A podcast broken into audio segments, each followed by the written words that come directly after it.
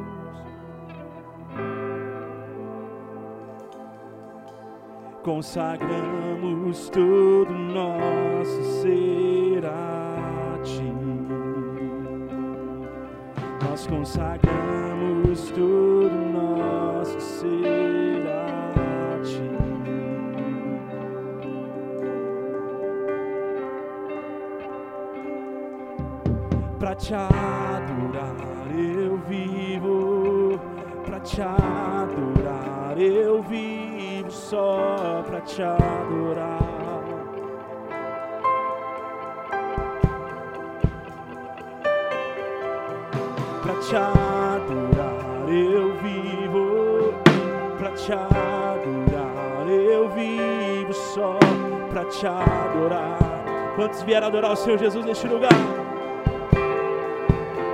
Declare para te adorar eu vivo, pra te adorar, pra te adorar, Senhor, pra te adorar eu vivo, pra te adorar.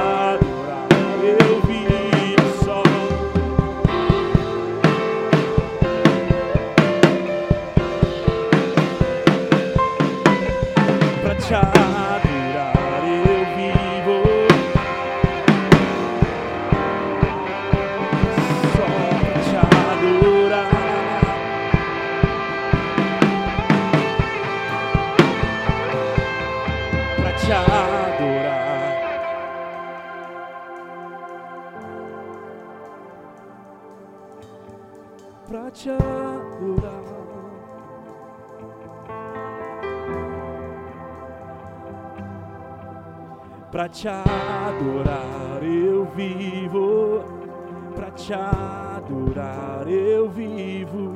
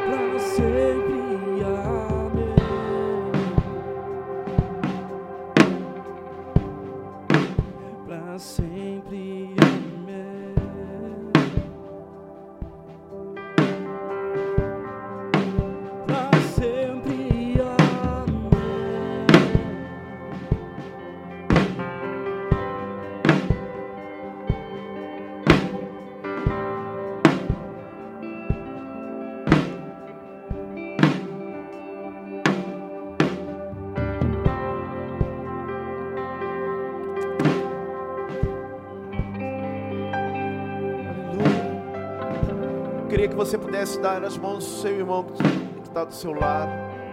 Vamos continuar adorando. Mas enquanto eu estava ali, eu senti de nós orarmos em meio à adoração.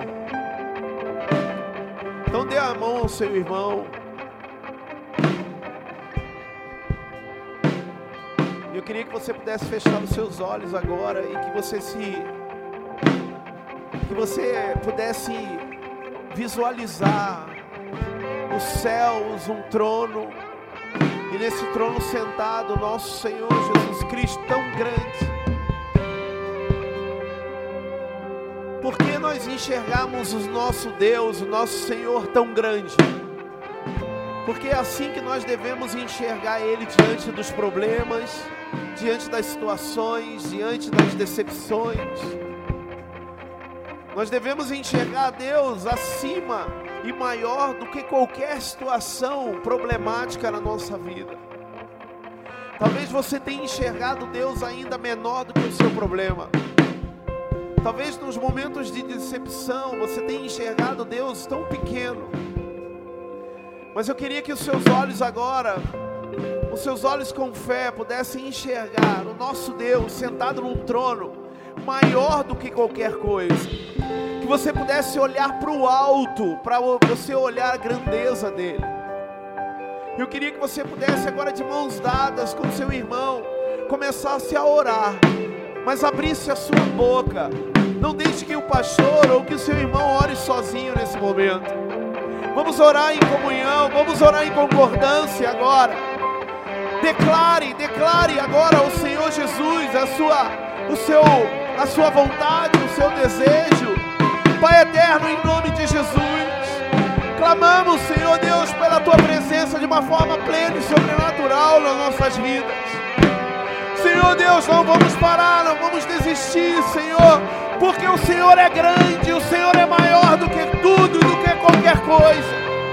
Em meio à nossa adoração, em meio à nossa adoração, está aqui a nossa oração.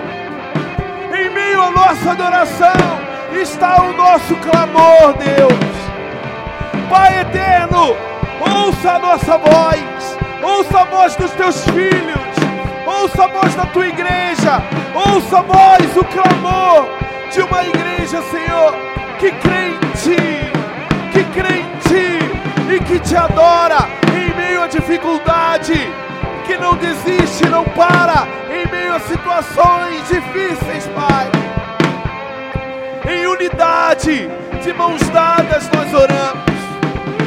Em unidade, de mãos dadas, Senhor, nós clamamos por Ti. Senhor, sabemos que Tu és real.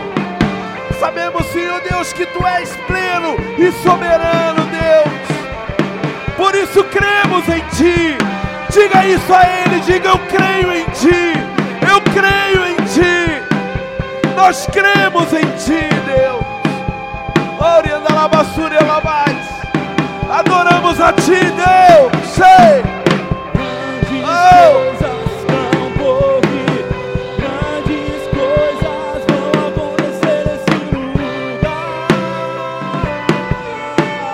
Eu creio, eu creio. Declare isso.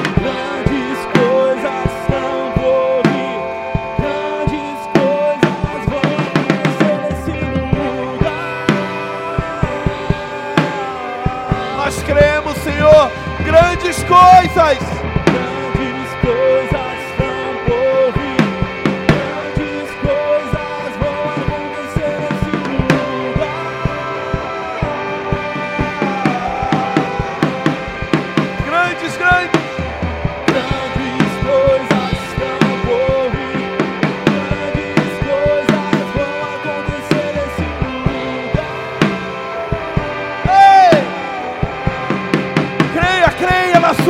Sobre a sua vida.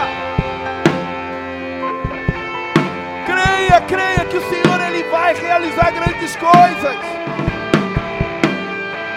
Cremos num Deus que é poderoso, que é o mesmo de ontem. É o mesmo de ontem. Cheio, cheio, cheio. Sejam cheios, sejam cheios do Espírito Santo de Deus. Ele está sobre nós, Ele está em nosso meio, Ele está em nosso meio. Cremos em Ti, cremos em Jeová Jireh, cremos em Jeová Rafá, cremos em Jeová Jireh. Ele, aquele que supre tudo.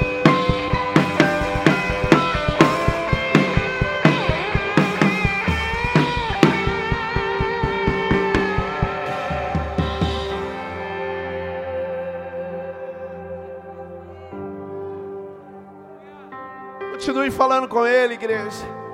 Continue falando com Ele. Continue falando com Ele. Coloque as suas, coloque as suas petições. Coloque as suas petições. Coloque as suas frustrações que sejam. Coloque diante dele hoje. Não adianta reclamarmos ou murmurarmos. O que nós temos que fazer é levar diante do nosso Deus.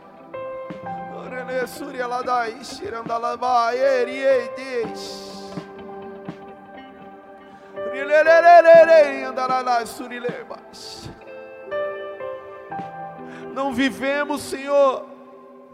Não vivemos por aquilo que vemos, Senhor. Mas nós vivemos por aquilo que cremos, Deus.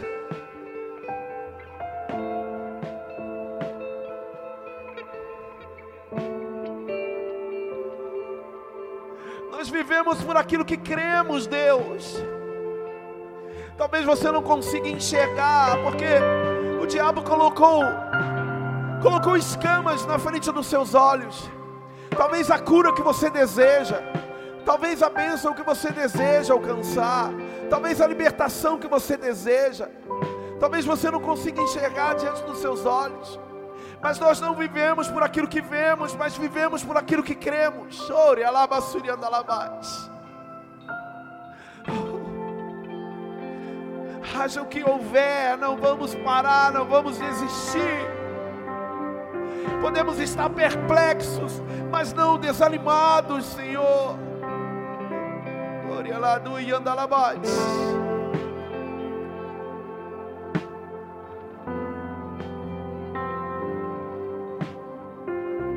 Tu irás prover, tu irás prover, tu irás prover. Venha o que vier, irás prover de novo. Diga isso. Creio em ti. Diga, diga a Ele.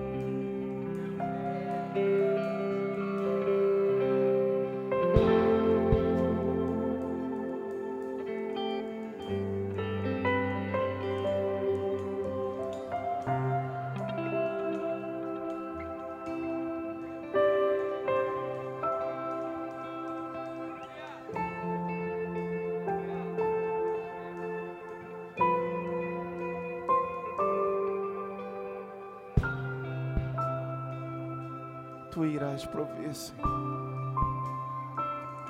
Nós cremos, Senhor, em Ti.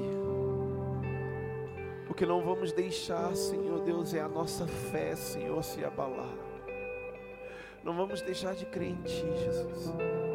Não vamos deixar de crer em Ti diante de qualquer situação, Pai. Obrigado, Jesus.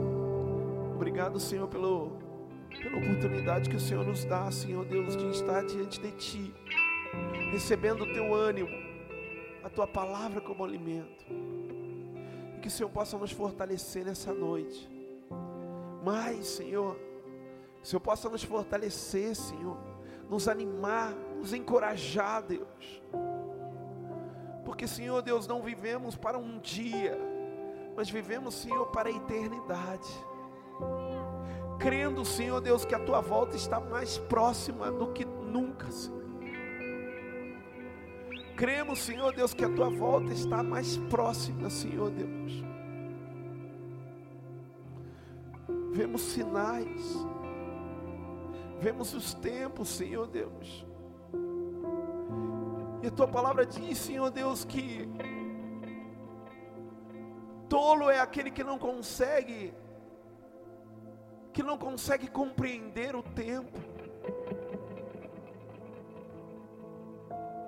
Senhor Deus, que o Senhor possa abrir os nossos olhos, para que possamos, Senhor Deus, entender, Senhor, e compreender, Senhor Deus, que o tempo é agora. Maranata, Senhor. Ora lá e anda lá. Maranata, Senhor. E anda lá. Maranata, Jesus. Chorei, delebadais.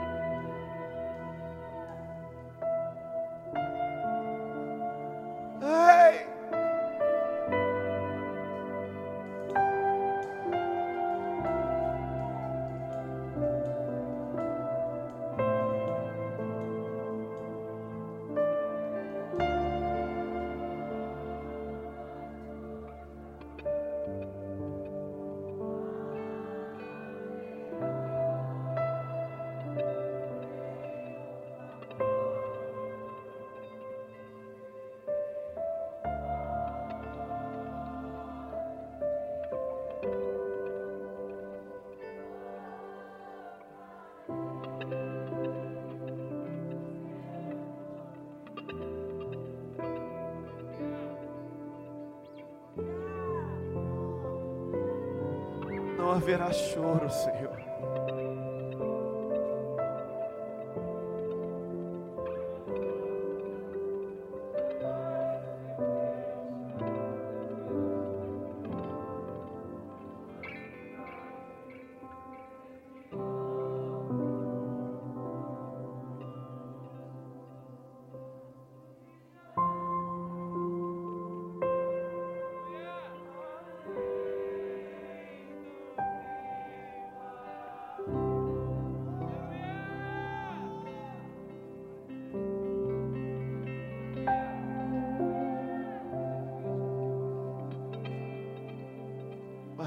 Maranata, Senhor.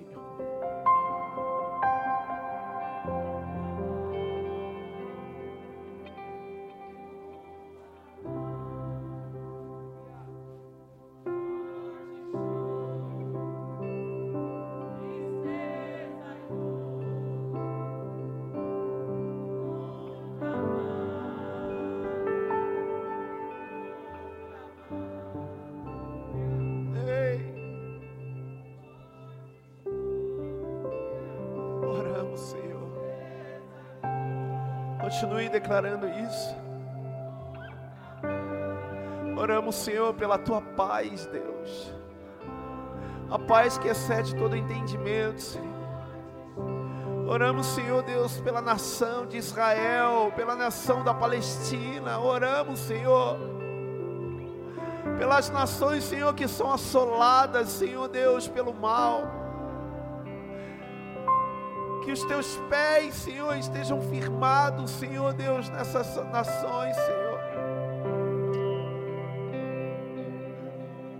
Salve-os, Senhor, salve os teus filhos, Pai.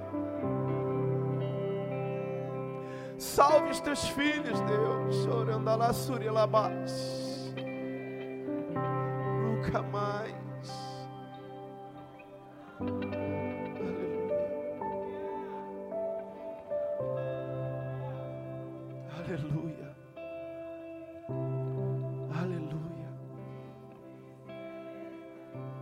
Essa paz que excede o entendimento, que nós devemos ter, que nós devemos viver. A paz que excede o entendimento é a paz em meio à tribulação, é a paz em meio a dificuldades, é a paz em meio a situações difíceis, mensagens difíceis, notícias ruins. É essa paz que excede o entendimento que o Senhor nos dá essa paz que precisa estar dentro do seu coração. é essa revelação do Senhor para nós, que não haverá mais choro, não haverá mais morte, debaixo da paz que excede o entendimento, em nome de Jesus. Resista, persista, em nome de Jesus. Aleluia. Quem crê num, num Senhor soberano, quem crê num Senhor que vive, quem crê num Senhor, se alegre, aplauda ao Senhor Jesus. Paz. Aleluia. Aleluia. Glória a Deus. Amém. Pode se sentar. Uau.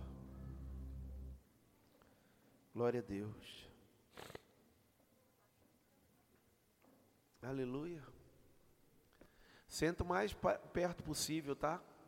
Por favor, tem as cadeiras aqui na frente. Senta nas cadeiras aqui na frente. Em nome de Jesus, para a gente ficar bem, bem pertinho. Que adoração linda, plena. Levitas, Deus abençoe, viu? E Deus abençoe vocês. É isso que, que vence, sabe, as dificuldades. A adoração.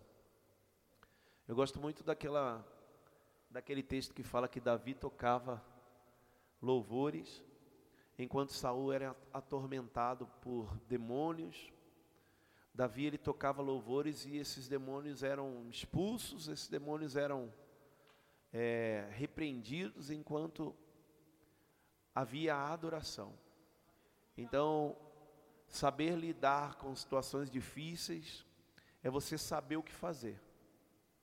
Eu quero falar um pouco sobre isso daqui. Eu acho que o primeiro, o primeiro, a primeira mensagem que o Senhor nos diz é adore, adore sempre. Amém? Olhe para o seu irmão do seu lado, diga isso para ele, diga, diga assim, ó, adore sempre. Fala assim, ó, independente do que você esteja vivendo, mais uma vez diga para ele, adore sempre. Amém? Quem crê nisso, diga aleluia. Quem já, quem já viveu, quem já viveu experiências assim de sabe, você recebeu uma notícia e, e o Senhor dizer assim para você, ó, crê em mim, adore. E você começou a adorar e o seu coração foi puro, foi limpo. Quem já viveu isso assim, ó? Querido, experimente isso. Amém? Experimente. Você vai receber muito de Deus mesmo, em nome de Jesus. Amém? Eu queria que deixasse essa luz mais clara. Os meninos esquecem que eu não gosto dessa luz azul que é, então. E a gente já consertou ali, mas voltou ali. Amém? Então, deixa mais claro aí, se quiser, se quiser acender assim ela e, e deixar essas apagadas. É, ficou mais piscante. Tenta dar um jeitinho aí para, se quiser deixar as luzes do, do naturais aí apagar dos parletes. Amém? Isso, glória a Deus aí, ó, viu? Ô, oh, glória. Boa, DJ. Só eu aqui no aceso. Amém?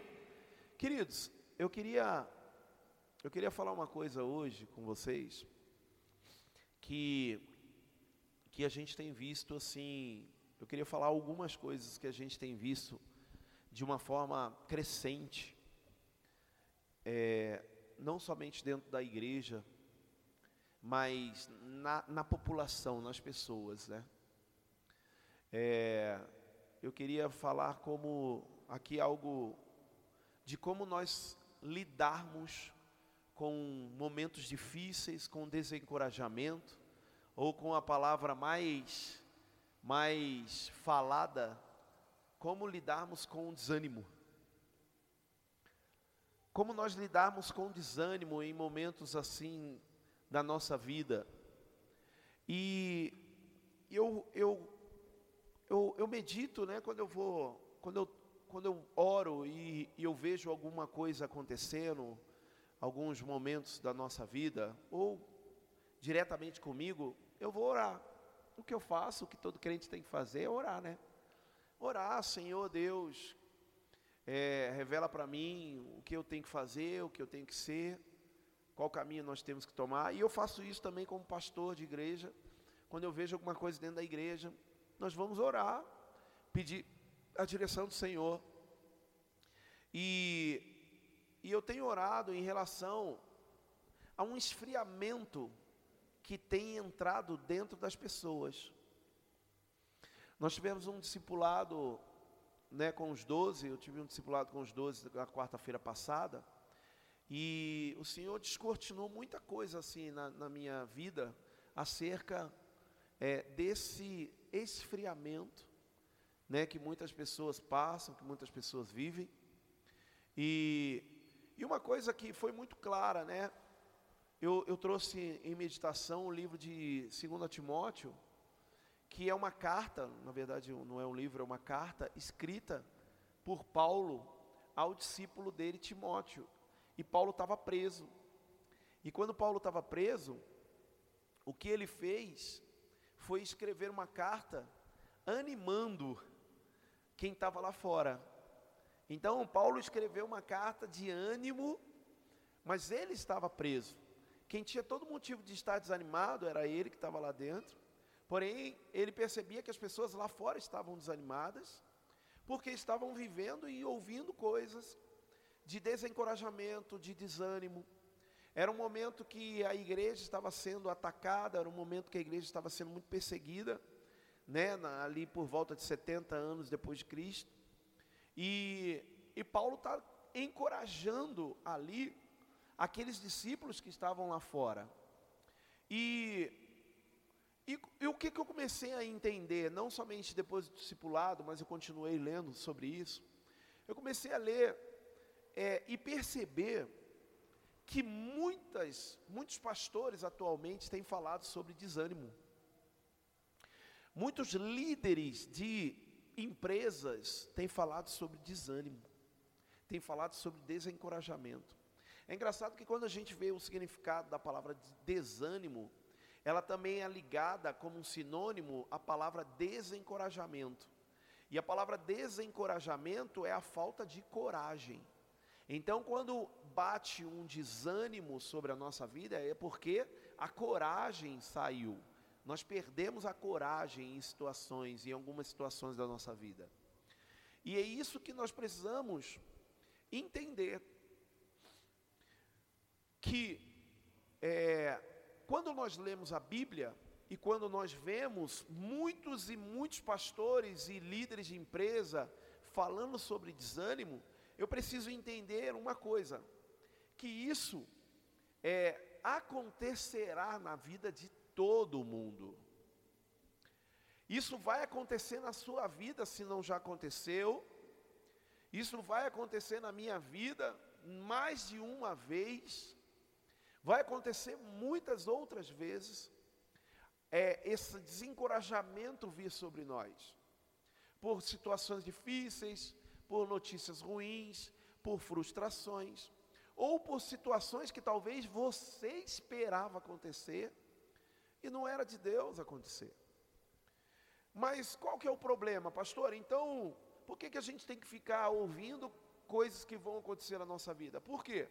Porque nós não podemos é, nos enganar de que não vai acontecer isso, mas nós precisamos aprender a lidar com essas situações.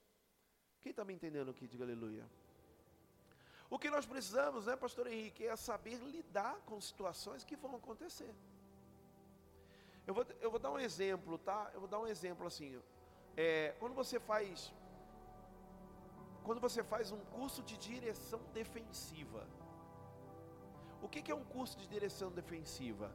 Não é aprender a dirigir aprender a dirigir uma coisa. Um curso de direção defensiva é você dirigir defensivamente, prevendo algumas coisas que podem acontecer.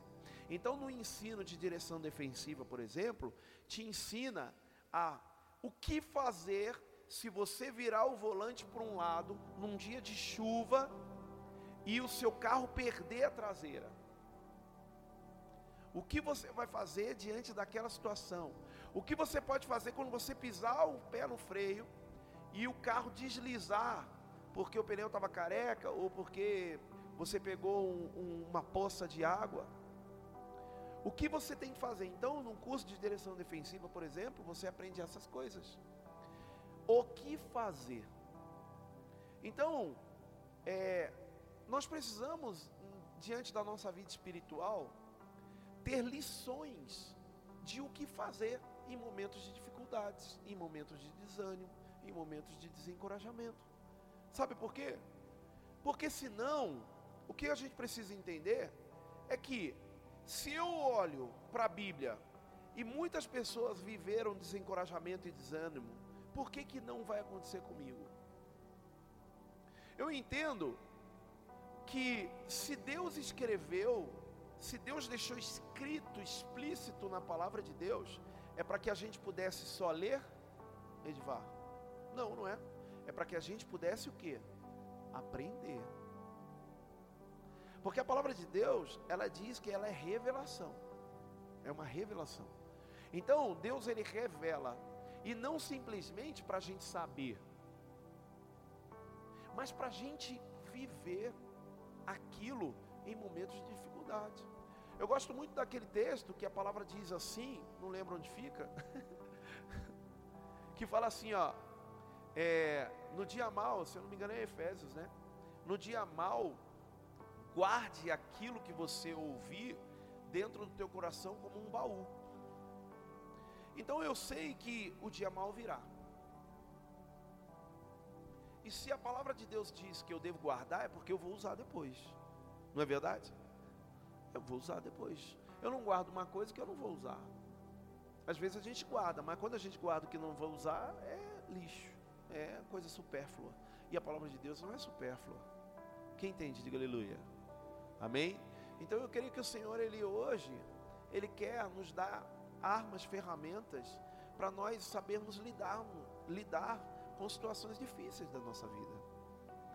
E, e eu queria abrir com um texto, e depois eu vou passar um dos caras que eu gosto muito, que é o Douglas Gonçalves, do Ministério de Jesuscope.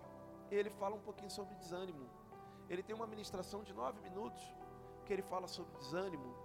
E foi uma, uma, uma delas que eu, que eu vi, né? Não hoje, mas eu já tinha visto há muito tempo.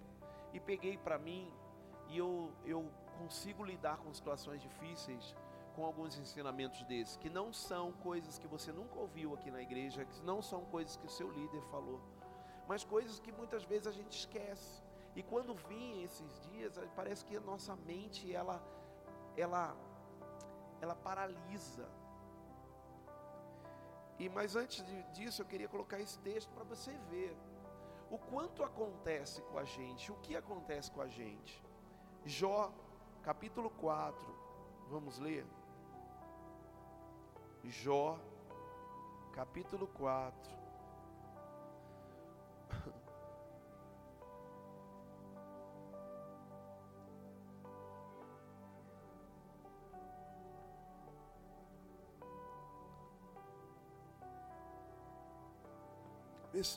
Versículo 1.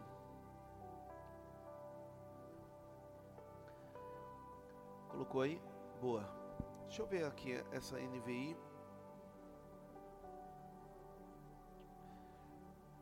Eu vou, eu vou colocar nessa versão aqui, ó, a nova Almeida atualizada, que foi a que eu li, eu gostei dessa versão.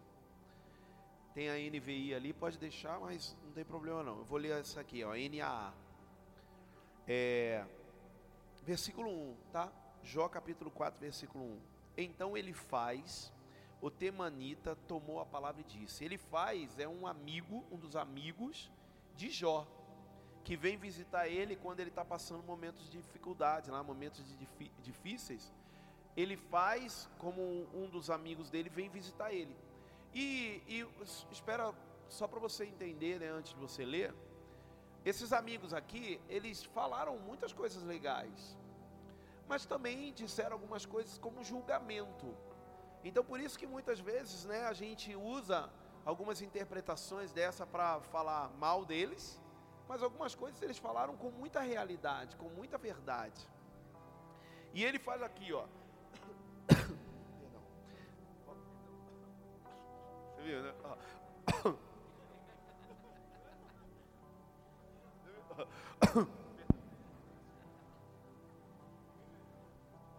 Bugou aqui.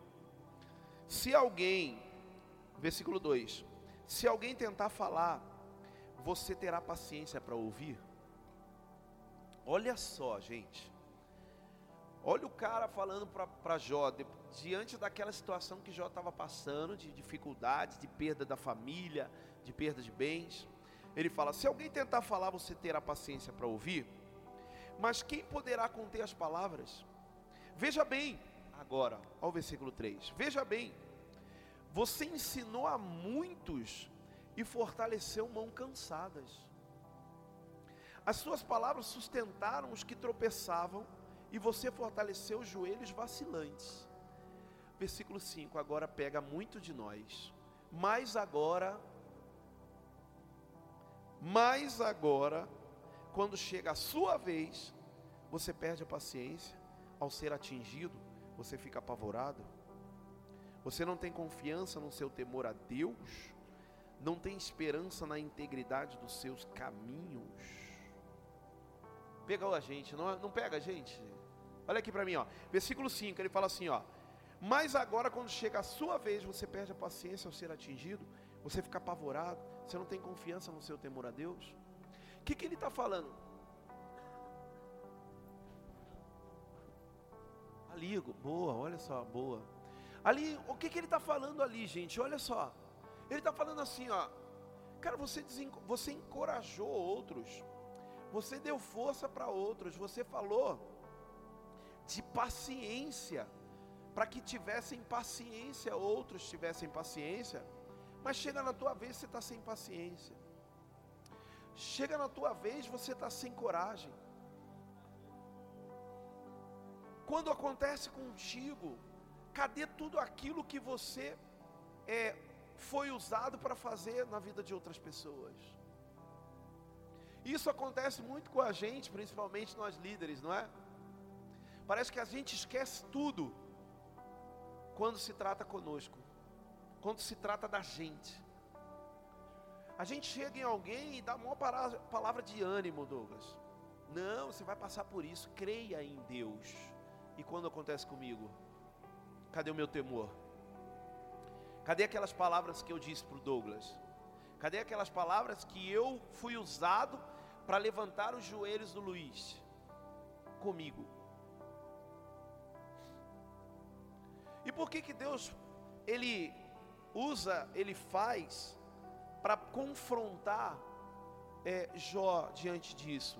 Era para lembrar Jó tudo aquilo que ele havia recebido, tudo aquilo que ele havia visto, tudo aquilo que ele havia já é, visualizado, tudo aquilo que ele teve como experiência com Deus. É isso que muitas vezes, querido, o Senhor ele nos ensina a ter, porque, como eu disse, se nós olharmos a palavra, nós vamos ter muitas mensagens de pessoas que tiveram frustrações, que viveram desânimos na Bíblia. E, por aqui, e, e mais uma vez eu digo, o Senhor ele não, por exemplo, ele não conta a história ruim da vida de Elias, lá em 1 Reis capítulo 19, ele não conta a história ruim da vida desse momento de Elias, para simplesmente a gente olhar para Elias e falar: nossa, Elias teve um momento de depressão. Não. Ele faz a gente olhar para Elias e para ler a história de Elias, para nós compreendermos que nós podemos passar momentos como esse, mas precisamos crer, precisamos ter fé, precisamos colocar a nossa, a nossa vida nele ali. Tinha apagado, ficou bom agora, agora mesmo. Deixa assim, filhão, não mexe mais. Pronto, tira a mão. Pelo amor de Deus. Desce daí. É, pronto. Melhor ainda, Wanda, acende a luz, filhão, por favor, ali, ó. Pronto. Glória a Deus. Tá lindo agora. Então assim,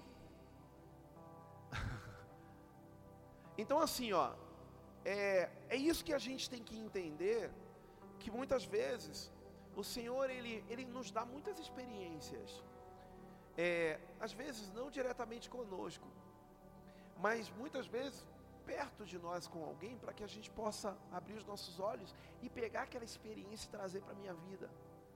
E eu falar, opa, peraí, isso daí que está acontecendo com ele, pode acontecer comigo amanhã. E como eu vou saber lidar com isso? Se a gente contar, se a gente ler 1 Reis capítulo 19, eu vou, eu vou, eu tenho que passar por isso. 1 Reis capítulo 19, versículo 1, vamos ler. Vamos ler junto aí.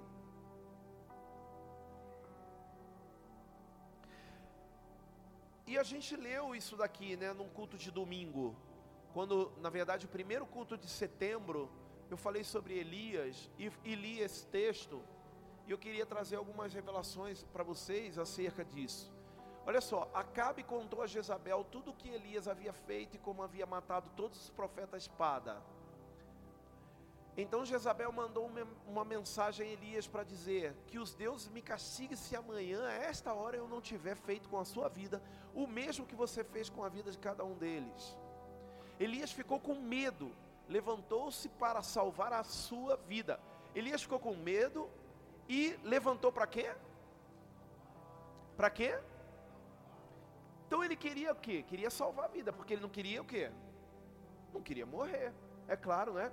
Se ele fugiu para não morrer, se ele fugiu para não ser pego, é porque ele temia, ele tinha ali, ele queria o cuidado da vida dele, cuidar da vida dele. Mas o que, que acontece depois?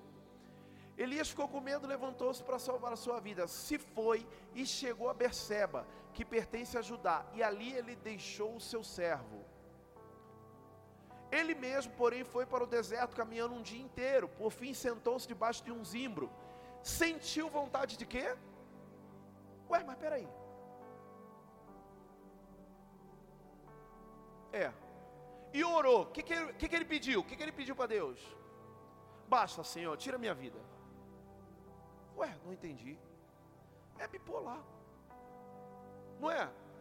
Cara, eu saio fugido porque eu não quero morrer. Mas depois lá na frente eu olho para Deus e falo: Senhor, tira minha vida. Deus podia olhar para ele e falar assim: Meu, o que, que você quer? Resolve. Se quiser tirar a sua vida, era melhor você ter ficado lá com. Se decide, não é? E isso, cara, isso fala comigo, Paulo. Por quê? Porque, querido, nós precisamos nos decidir na nossa vida espiritual o que nós queremos. Porque quando o diabo ele traz momentos de desânimo na nossa vida, a única certeza que ele tem, ou melhor, a única vontade que ele tem é de nos matar espiritualmente. De nos matar espiritualmente é o primeiro passo, mas depois é de nos matar, tirar a nossa vida para que a gente possa morrer sem a nossa salvação.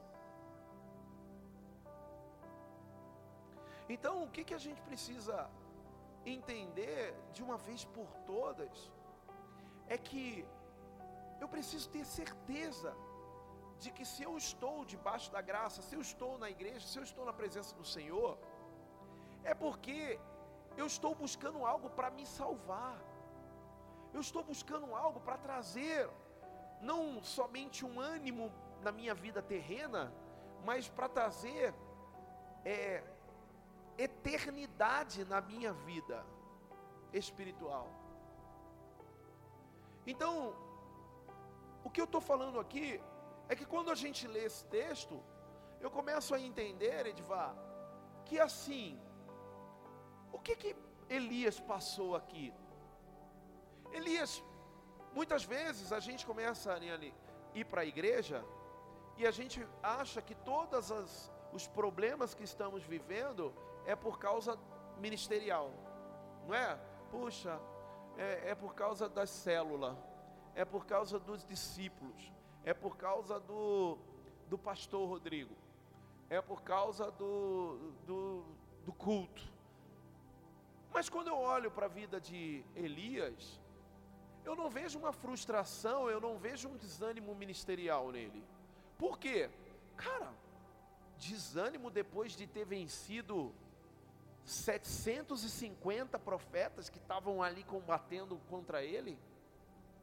O cara orou e puf, fogo do céu desceu. Depois de ele orar pelo fogo do céu, ele orou e veio chuva. O que ele queria vinha. Problema com fé ele não tinha, porque ele está andando no deserto, de repente Deus manda um corvo para ele quando ele sentiu fome, trazendo carne. Ele não, tem, ele não tinha problema espiritual, não estava com problema espiritual. Ele não estava, sabe, com problema de frustração porque as coisas deram errada. Não. Porque ele foi lá e venceu, ele foi lá e maorou, tudo aconteceu. De repente ele recebe uma notícia, ó. De repente ele recebe uma notícia, vou te matar. Ele puf, cai no desânimo e foge. Então não foi frustração de coisas ter dado errado. Sabe por que eu estou falando isso? Quem está comigo aqui, diga aleluia. Para você prestar atenção. Sabe por quê?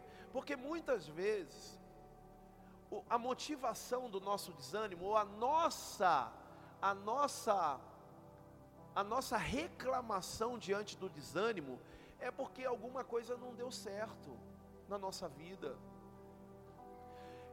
Muitas vezes a gente fala, ah, eu estou desanimado, por quê? Ah, porque nada dá certo. Não é verdade? Quem já ouviu essa frase? Quem já falou, tem coragem de levantar a mão? Eu já falei um monte de vezes. Eu já falei. É, não é? Ai, poxa, as coisas não dão certo. Mas quem te disse, querido, que o desânimo ele veio porque as coisas não deram certo? Não. Sabe por quê? Porque o desânimo ele pode vir em qualquer situação. E na verdade, Jesus ele nos alertou que o desânimo viria, tanto que ele fala assim, ó, no mundo tereis, mas tem de bom ânimo. Ele falou, então assim, mano, não é se você vai ter problema ministerial, ou se você vai ter problema no seu relacionamento, ou se vai faltar alguma coisa na sua casa, ou se. Não, ele falou, ó, tenha de bom ânimo, sempre, porque você vai ter aflição. Agora, como eu disse, o problema é a gente saber lidar, é a gente tem que saber lidar com esses momentos de dificuldade da nossa vida. Sabe por quê? Porque eles vão existir, eles vão vir. O dia mal vai existir para todo mundo, seja você novo, seja velho, seja rico, seja pobre, tem marido, tem esposa, não tem, está solteiro. Não, vai ter momentos difíceis, diferentes para cada um. O que eu estou falando, querido, que nós precisamos entender é que esses desânimos, como eu, eu vou repetir, nem sempre serão por áreas, por situações da vida, mas muitas vezes por opressão. Eu encaro o desânimo batendo na minha porta como opressão, Felipe, como opressão. Nem sempre é porque algo deu errado nem sempre é porque, olha aqui, nem sempre é porque eu não consegui algo que queria, porque talvez eu quero, mas Deus não quer aquilo para mim. Então eu não posso me frustrar com aquilo que eu quero. Eu tenho que eu tenho que tentar entrar, ó, na vontade de Deus para saber aquilo que ele quer para mim. Sabe por quê? Porque como eu encaro o que eu não tenho? Eu encaro o que eu não tenho como é da vontade de Deus. Não é? Por isso que a gente tem que saber lidar com situações difíceis. E é, e é, preocupante. Por quê? Porque quanto mais líderes, quanto mais pastores, quanto mais empresários, quanto mais patrões de igrejas nós vemos falando sobre isso, nós percebemos que as coisas estão crescendo, tem aumentado. Aumentado? Será que é coincidência? O que a palavra fala no livro de Mateus, capítulo 24, perto das dores e sinais do fim dos tempos. Eu coloquei isso no grupo até. O que, que ele fala lá em Mateus capítulo 24, quando ele fala das dores, quando ele fala dos fim, do fim do tempo, ele fala assim: Ei, pss, o amor de muitos se esfriará Será que não é um alerta das opressões? E aí, qual que é a minha decisão diante de uma situação dessa? É desistir? É parar? Não. É agora que eu tenho que me apegar mais. É agora que eu tenho que mergulhar mais em Deus. Porque, puf, como acabou a luz, domingo poderia ser o arrebatamento. Eu confesso que eu fiquei preocupado, porque eu pisquei, eu falei, meu Deus, eu estou aqui.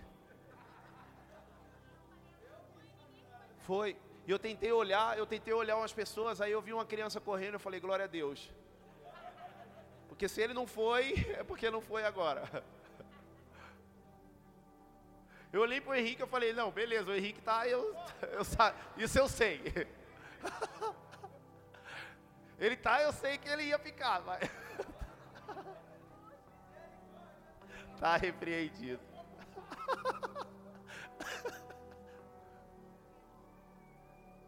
Misericórdia.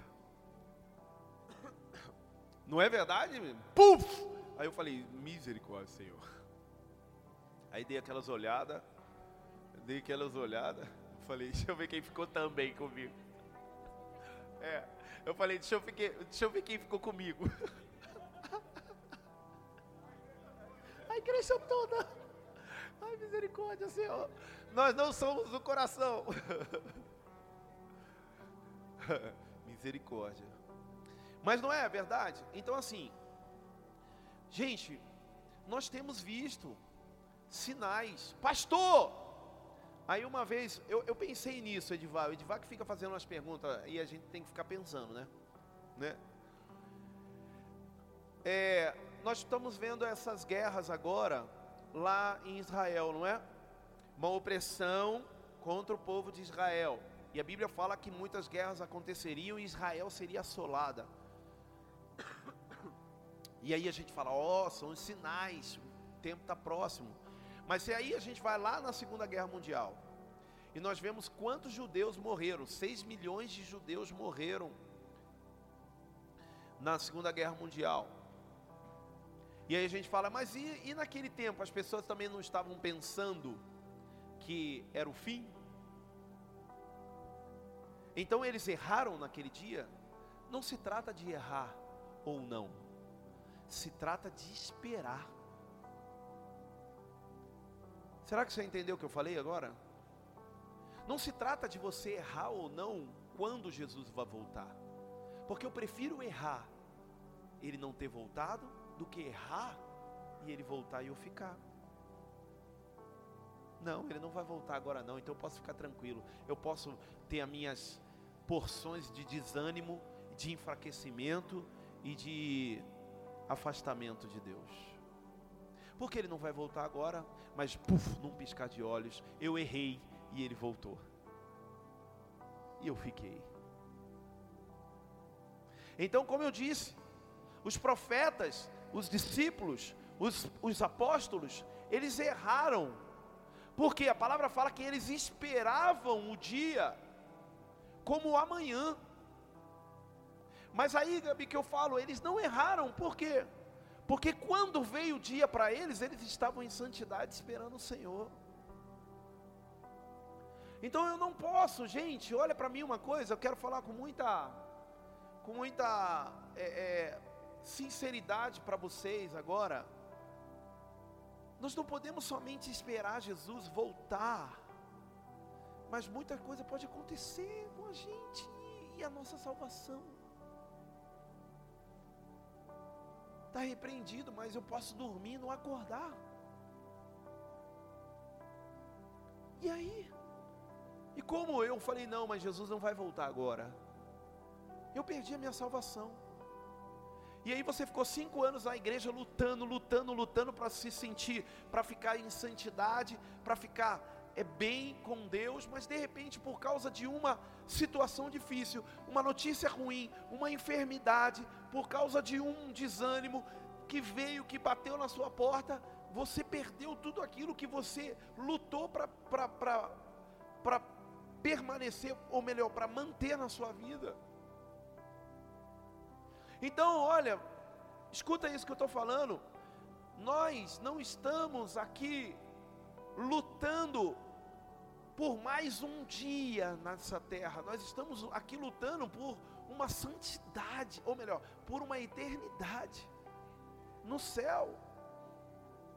Por que eu disse isso, pastora Cris? Porque muitas vezes parece que nós estamos lutando para mais um dia. Vem o desânimo e fala, ai meu, eu não aguento mais. E aí vem o outro dia e você, ai, venci esse dia, mas não aguento mais de novo. Então, isso que eu estou dizendo, nós não estamos lutando para mais um dia nessa terra, nós estamos lutando para a eternidade. E é esse ânimo que nós precisamos ter na nossa vida. 2 Coríntios 4, 7, coloca para mim, filho, por favor.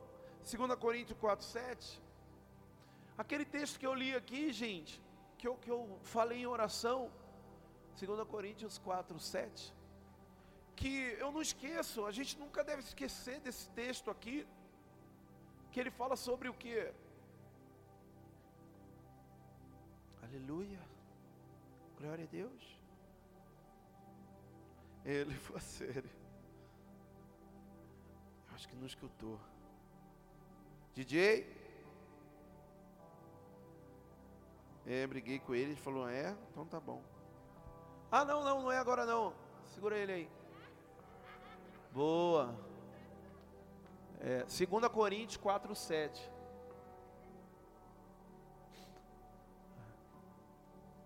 De repente, pá! Eu, acho que ele tirou um cochilinho, né? Aí, DJ. Brincadeira. Me deu uma benção. 2 Coríntios 4, 7. Vou ler para vocês, ó. Escuta aqui, ó. Tenho, temos, porém, este tesouro em vaso de barro. Ó, temos, porém, este tesouro em vasos de barro, para que se veja que a excelência do poder provém de Deus, não de nós. Então eu te falo, querido, quando ele fala esse texto, tenho, porém, este tesouro em vasos de barro, ele está falando assim, ó, quem que são os vasos de barro? Nós, amém? Vaso de barro é o que? Frágil, amém ou não amém? Vaso de, vaso de barro, se a gente jogar aqui no chão, quebra, é frágil. Então o que, que ele está falando? Nós somos frágeis, nós somos percep... nós somos, não é perceptível, nós somos, como é que fala? Nós estamos, é, é, é, perdi a palavra, perdi a palavra, fugiu. Nós estamos, é, é, Jesus do céu. Nós somos hã? Hã?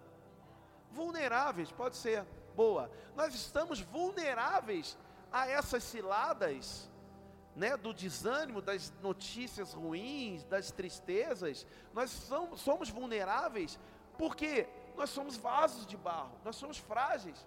Não estou, quando eu ministro na vida de vocês como pastor, como líder, eu não estou dizendo para você ser um super-herói de não ter desânimo de não viver desânimo. Não, está errado, Fê. Você não pode ficar desanimada. Está errado isso daí. Você é crente, você é uma filha de Deus, uma cristã, não crê em Deus, não.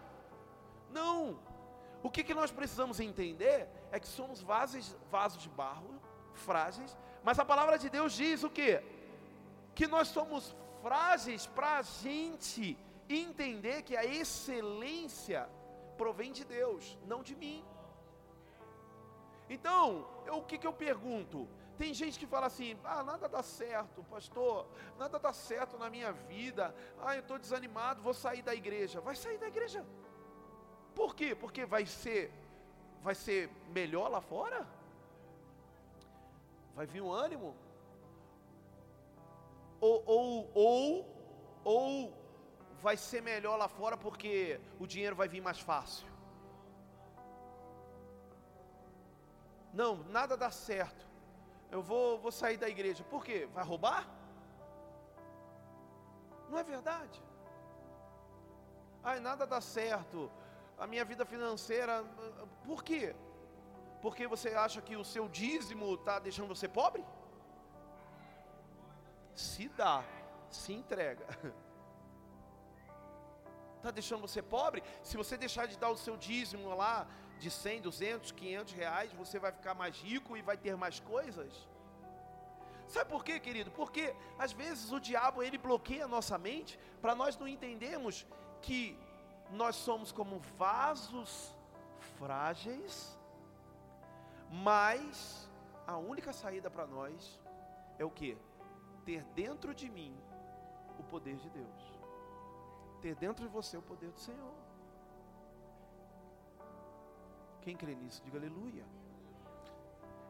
Então aí ele fala, ó, porque toda a excelência desse vaso de barro provém de Deus, não de nós, não de você. Fala assim, ó, não provém de mim.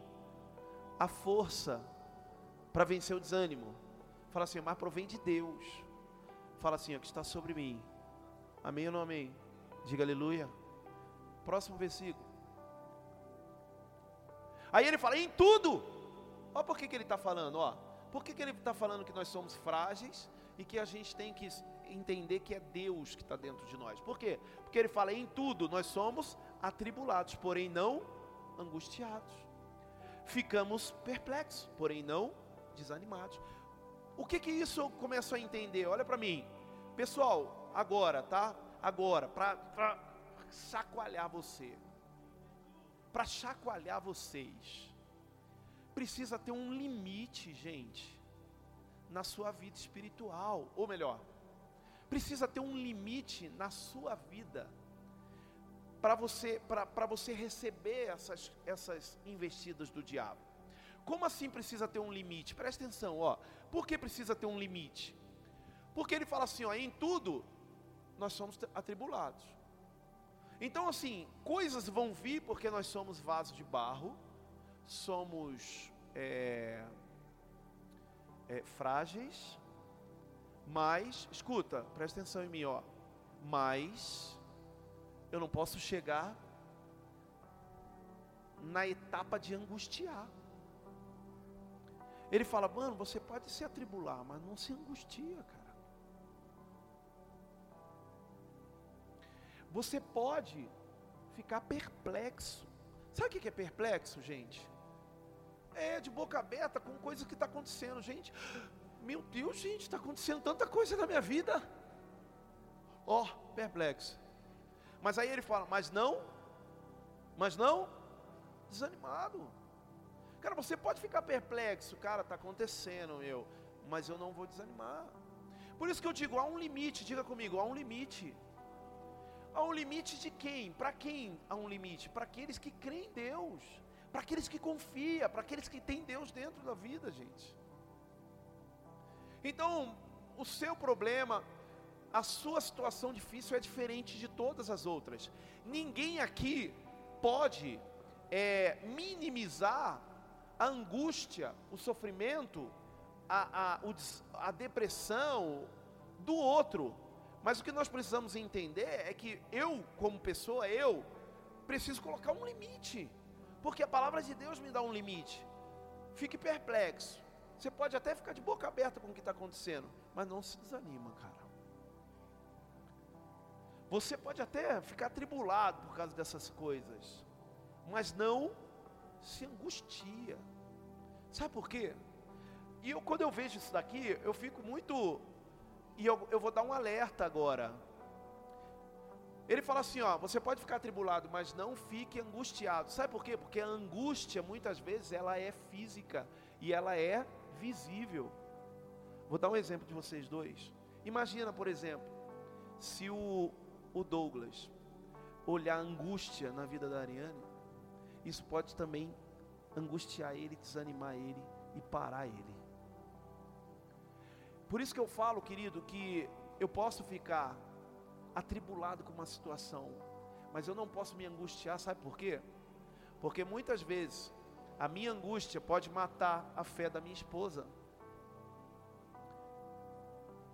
E muitas vezes eu lutei tanto pela fé dela, eu animei tanto ela como Jó fez, mas quando aconteceu comigo, eu deixei isso transparecer. Não estou dizendo que vocês, maridos e esposas, não devem contar as atribulações para o seu cônjuge, para os seus filhos, para os seus pais, devem contar, mas não se angustiem. Por isso que eu disse, por causa do quê? Por causa do limite que Deus dá. Isso é um limite.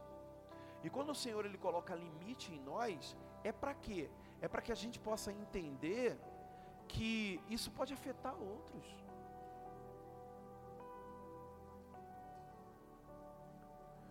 Da mesma forma, queridos, ó, da mesma forma que a alegria ela é contagiante, a angústia também é contaminante. Então, eu tenho que tomar muito cuidado com esses limites, porque muitas vezes eu entrei num nível de perplexidade que é natural que vai acontecer, mas quando eu entro no nível de desânimo, isso pode entrar na vida dos meus filhos. E eu tanto luto para que os meus filhos cresçam na presença do Senhor, porém, quando o desânimo veio e bateu em mim, eu mostrei, eu, na verdade, eu passei do limite, deixei o desânimo, e aí tocou neles. E aí eu, achando que muitas vezes foi o diabo, achando que muitas vezes foi a situação difícil, foi a igreja, foi isso, não foi a opressão, foi a naturalidade da nossa vida. Que nós estamos deixando, querido, isso tocar. Eu, como pastor, na vida dos meus discípulos, eu posso dizer para eles, esses dias eu disse, a minha humanidade, eu falei, eu estou triste, eu estou, eu estou é, é, ferido, mas eu não posso desanimar. Eu não posso desanimar. Por quê? Porque esse desânimo, ele é contaminante. É isso que eu preciso entender. A tribulação ela vai vir, vai nos tocar e vai nos ferir. Mas ela tem que ter um limite, gente. Por isso que nós precisamos entender, há um perigo muito grande de nós como líderes estarmos deixando os nossos sentimentos, emoções é, irem e tocar nossos discípulos, os nossos irmãos doze.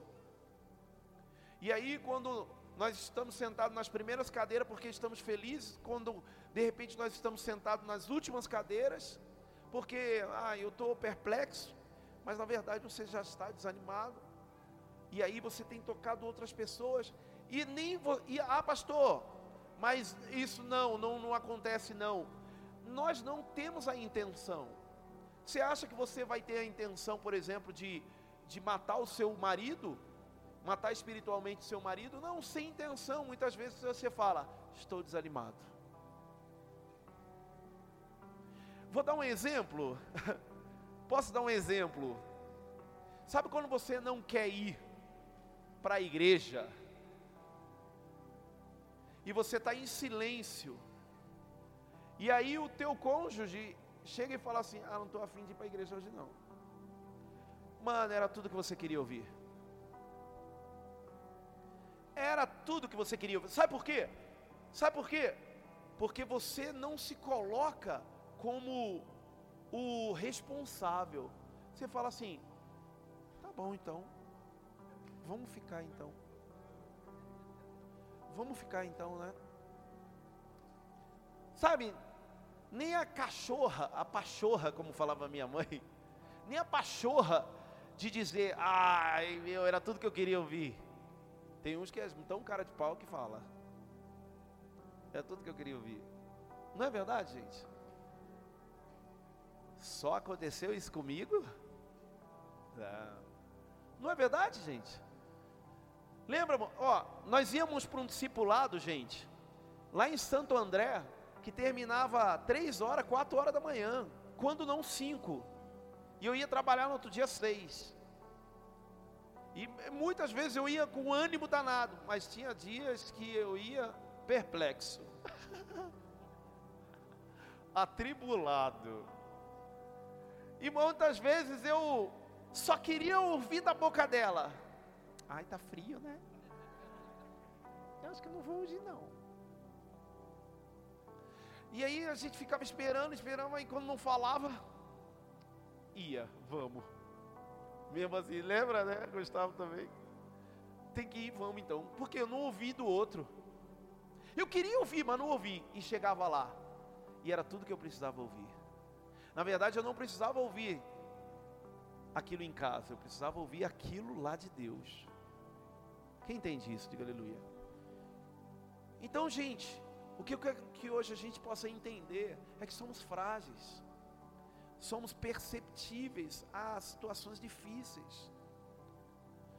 Nós estamos aí diante de situações que o mundo está vivendo hoje, que é, é, é angustiante e desanimadora. Quem ouviu uma notícia hoje, tá? Não é para te impressionar, mas nem queira ver, se tiver rodando em vídeo, isso daí não queira ver. Mas quem ouviu uma notícia hoje falando que soldados israelenses, é, nas caminhadas nos lá, nas casas lá que houve a invasão terrorista do Hamas lá, né? E, e eles começaram a ir nos lugares onde o Hamas tinha passado, e eles entraram em algumas casas, num vilarejo de algumas casas, e eles encontraram cerca de 40 bebês decapitados. Bebês. Gente, quando eu olhei aquilo ali, eu tive a não, sabe, me bateu uma tristeza, uma vontade de chorar. Eu falei, gente, que isso? Que, que humanidade é essa? Que muitas vezes a gente é, que muitas vezes a gente dá, dá liberdade né, para dizer, ah, mas é, é, a humanidade. Porque a gente entende a humanidade quando a gente fica frágil, desanimado. Ah, mas é a humanidade, é o, é o homem. Mas a gente, se você entender essa humanidade de ficar frágil, de ficar desanimado de poder, você também tem que entender essa, essa humanidade das pessoas sentirem vontade de matar. Então eu não, eu, não, eu não aceito essa humanidade. Eu aceito a minha fragilidade, sim, de eu estar diante de situações difíceis, mas eu não posso, querido. Eu tenho que ter um limite. Eu tenho que ter um limite. Eu, eu tenho certeza que todos nós aqui já sentimos vontade de fazer coisas ruins. Eu tenho certeza que todos nós aqui já sentimos vontade de fazer coisa ruim. E quando eu digo coisa ruim, é de todos os níveis até de talvez de matar alguém. Não é verdade? É o primeiro, né? É o primeiro, é o primeiro sentimento, a vontade. Ai, que vontade de matar. Não é verdade? É. Gente, eu tive muitos monstros dentro de mim nessa área. É. E aí, olha aqui, ó. E o que, que a gente precisa entender? É que eu preciso colocar um limite, não é verdade? Se eu sentir vontade de matar, eu vou matar. Se eu sentir vontade de, de, de adulterar, de trair, eu vou adulterar. Se eu sentir vontade de, de pular de um lugar, como algumas pessoas já sentiram, eu vou pular? Porque eu tenho que ter um limite, assim como eu tenho que ter um limite para o meu desânimo. É isso que a gente precisa entender. Quem entende, diga aleluia. E coloca o vídeo pra gente. Eu queria que a gente pudesse, porque às vezes você ouve e parece que o que nós estamos falando é a mesma coisa, é a mesma coisa. Mas o pastor já falou isso um monte de vezes. Parece que não muda, parece que é a mesma coisa. Mas eu, o que, que eu senti vontade de colocar esse vídeo, até curto, do, do Douglas, por quê? Ele vai trazer, ele está falando no tempo da pandemia, tá? Ele está falando no tempo da pandemia, logo depois da pandemia, sim. Mas aí eu te pergunto, mudou alguma coisa da pandemia para agora? Não mudou, porque é o que a gente tem visto, desânimo, pessoas tristes, pessoas para baixo. Então eu queria que você pudesse ver brevemente. Fala galera, Jesus Cop, Douglas Gonçalves por aqui para mais um dia a gente refletir, mergulhar na palavra de Deus. E hoje eu quero falar com você sobre desânimo. É verdade que tem uma galera nesse momento sentindo exatamente isso: desânimo. Por quê? Porque em momentos de crise, em momentos adversos, a resposta que nos damos é essa, de desânimo. E nós sentimos isso porque os nossos planos são frustrados. A verdade é que esse desânimo, a raiz desse desânimo é a nossa arrogância, é o nosso pecado. Por quê? Porque nós tínhamos uma agenda montada e nós dissemos: amanhã nós vamos fazer isso, mês que vem nós vamos fazer isso e esse ano eu vou fazer isso. E de repente toda a nossa agenda nessa pandemia foi frustrada por permissão do Senhor e ele nos lembrou de que nós não somos Deus. Olha o que está escrito em 2 Coríntios, capítulo de número 4, verso 7. Temos, porém, este tesouro em vasos de barro, para que se veja que a excelência do poder provém de Deus, não de nós. Em tudo somos atribulados, porém não angustiados. Ficamos perplexos, porém não desanimados. Paulo está dizendo que nós somos frágeis, nós somos vasos de barro. Para quê? Para que tudo que aconteça de bom fique evidente que a glória é dele que o poder é ele. Paulo diz assim, ó, ficamos perplexos, porém não desanimados. Por quê? Porque antes de desanimar, nós ficamos perplexos. Perplexos com o quê? Com a nossa expectativa sendo frustrada. Sabe, quando a gente chega em momentos como esse, aonde parece que está tudo dando errado, é, a Bíblia começa a parecer não fazer sentido para mim e para você. Em Romanos 8, 28, Paulo vai dizer assim: Olha, sabemos que todas as coisas cooperam para o bem daqueles que amam a Deus, daqueles que são chamados segundo o seu propósito. Cara, quando a gente olha para textos como esse, você fala, meu, isso não é verdade. Na verdade, tudo está cooperando para o meu mal. Cada dia eu acordo, tem uma coisa nova, tem algo novo dando errado e a impressão que dá é que eu não vou ficar bem. E aqui está o grande problema expectativa. Porque quando você olha para um texto como esse, tudo coopera para o bem daqueles que amam a Deus, você tem que fazer uma pergunta para o texto: o que é estar bem? O problema é que eu e você entendemos errado diante de Deus o que significa estar bem, porque Deus está usando todas as coisas para nos deixar bem. Agora, o que é estar bem? Se você entender que estar bem é questão de grana, vai chegar nesse momento agora de crise, você vai falar, cara, eu não estou bem. Se você entender que estar bem é uma questão de saúde, vai chegar agora esse momento de uma pandemia, de um vírus se espalhando que eu e você podemos pegar. Você vai dizer, cara, eu não estou bem. E a impressão que dá é que tudo não está cooperando para que eu fique bem. Agora entenda, o que é estar bem diante de Deus? E é o verso 29 que responde pra gente. Olha o que está escrito: Pois aqueles que Deus de antemão conheceu, ele também predestinou para serem conformes à imagem de seu filho. Sabe o que é estar bem para Deus? É você se parecer com Cristo Jesus. E o desânimo vem quando a sua expectativa é diferente da expectativa de Deus. É quando eu e você estamos atrás dos ídolos e Deus está atrás de transformar você à imagem do filho dele. Olha como a gente deveria ler esse texto. Sabemos que todas as coisas cooperam para que aqueles que amam a Deus, aqueles que foram chamados segundo o seu propósito, a cada dia se pareçam mais com Jesus. Sabe por que está acontecendo tudo isso? porque você está sendo transformado à imagem de Cristo. É aí que o desânimo acaba, quando você percebe que o plano continua perfeito, que tudo isso que está ao seu redor, que tudo isso está acontecendo na sua vida, vai te deixar mais humilde, vai te deixar mais manso, vai te dar mais autocontrole, vai te fazer amar mais sua família, vai te fazer servir mais. Cada dia que passa de tudo isso, nós estamos mais parecidos com Cristo Jesus. Eu espero que esse vídeo ajude o seu desânimo a acabar. Por quê? Porque Deus está agindo na minha vida e na sua vida. E Deus está agindo na igreja. O que eu disse aqui é de forma individual, Deus formando Cristo em você.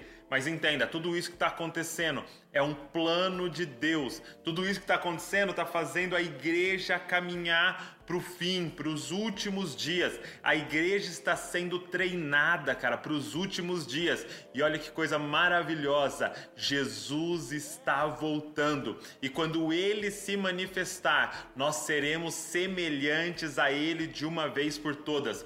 Hoje eu e você estamos nesse processo de santificação, cada dia se parecendo mais com Jesus, cada dia sendo transformado à imagem dele, mas vai chegar um tempo em que ele vai aparecer e nós seremos glorificados. Não apenas na alma nós vamos parecer com Ele, mas agora no corpo nós vamos receber um corpo igual ao dele. Então eu queria te fazer um convite. Além de eu e você orarmos por cura, orar para que esse vírus acabe, porque, claro, tem muitas pessoas sofrendo. Vamos orar, Maranata, ora vem, Senhor Jesus, porque essa vai ser a solução definitiva para todo mal. Quando ele se manifestar, nós seremos semelhantes a Ele e com um corpo que não haverá mais doença, que não haverá mais dor, que não haverá mais choro. A minha oração é que todo desânimo saia da sua vida e, ao contrário disso, você seja agora inundado por ânimo, seja inundado por uma expectativa de que Deus está no controle de todas as coisas, cumprindo o propósito dele na sua vida e na da igreja. Então eu quero te dar algumas dicas práticas para você vencer o desânimo. Primeira coisa, ore, seja feita a tua vontade. Que a nossa oração não seja a gente tentando empurrar a nossa expectativa e a nossa agenda em Deus, mas que a nossa oração seja compreender a vontade de Deus e ser agentes para que a vontade de Deus seja feita, porque ela é boa, perfeita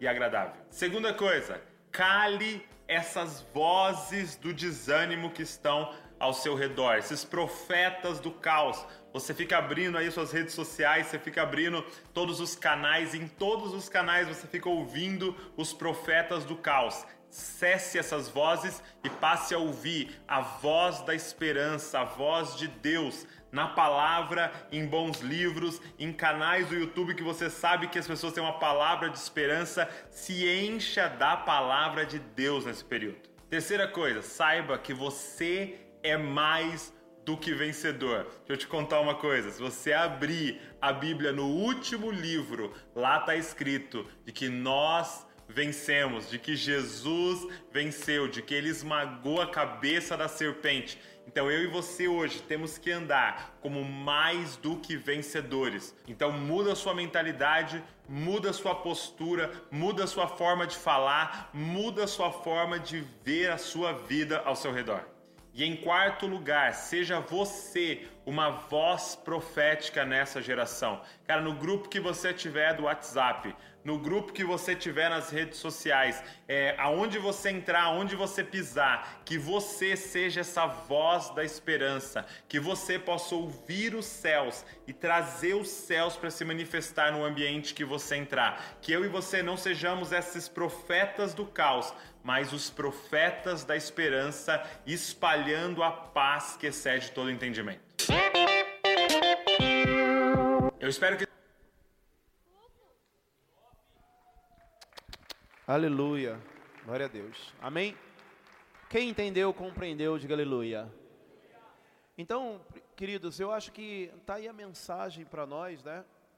Para que a gente possa despertar, despertar desse pesadelo, vamos dizer assim, que o, o inferno está nos levando, trazendo esse desânimo, trazendo essa direção que que é a cova. E o que eu quero pedir para que vocês possam ter, principalmente, né, essas quatro dicas que ele deu, essa última, que sejamos uma voz profética para outras pessoas. Aquilo que eu disse, a alegria ela contagia, mas o desânimo contamina. Então, que a gente possa contagiar outras pessoas. Cuidado com aquilo que sai da tua boca. Contagia, na sua casa, seu marido, a sua esposa, os seus filhos, contagia eles. Não, deve, não estou dizendo que a gente deve se calar. Leve para a sua liderança, principalmente se alguma frustração, alguma coisa está te abatendo, para que a gente possa orar junto, mas que a gente não possa contaminar com uma voz, é, sabe, com uma voz de, de, de, de lobo, que isso que é o perigo de nós começarmos a espalhar desânimo. E, e eu queria dizer, por último, que aquilo que ele disse, Jesus está voltando. E o plano do diabo é trazer o desânimo sobre nossas vidas como igreja, para que a gente perca toda a motivação que nós temos de continuar firmes para receber a nossa salvação. O diabo ele quer te levar para a cova. Ele não quer apenas parar o seu ministério. Ele não quer tirar você da igreja. O diabo quer tirar sua alma. E não se desanime. Fortaleça uns aos outros. É, se a gente pegar a Bíblia, nós vamos ter Davi em momentos de, de angústia. Nós vamos ver Moisés em momentos de angústia. Nós vamos ver Elias em momentos de angústia. Nós vamos ver Noemi em momentos de angústia. Jeremias, Isaías. Muitos e muitos homens grandiosos e mulheres de Deus passaram por angústia, mas perseveraram. Então persevere, não pare, não deixe o diabo roubar você com notícias ruins. Continue firme, apaixonado e apaixonada. Eu sempre digo uma coisa: quanto mais o diabo ele vem contra mim, mais eu vou contra ele.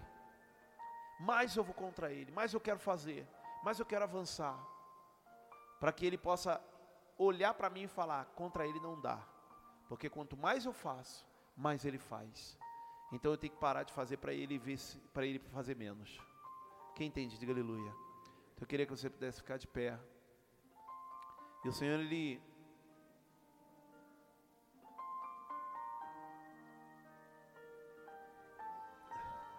O Senhor ele ele me fez pensar em algo que nós precisamos ter. Tem óleo, pega o óleo lá pra gente, tem óleo ali é, que todos nós fôssemos ungidos, todos nós. Então eu queria que a gente pudesse tirar as cadeiras. Pode tirar as cadeiras aí. E nós vamos, não vai demorar não, porque nós vamos todos assim ungir uns aos outros. Eu queria que a gente pudesse ficar de frente um para o outro, assim, fizesse como se fosse um corredor, mas não é. É mais próximo, de frente um para o outro.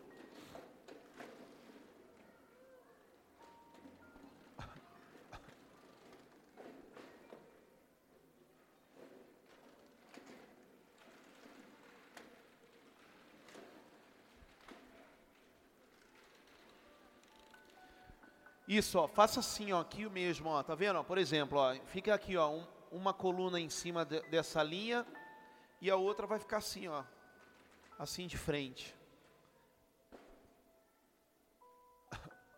Fique aí de frente um com o outro.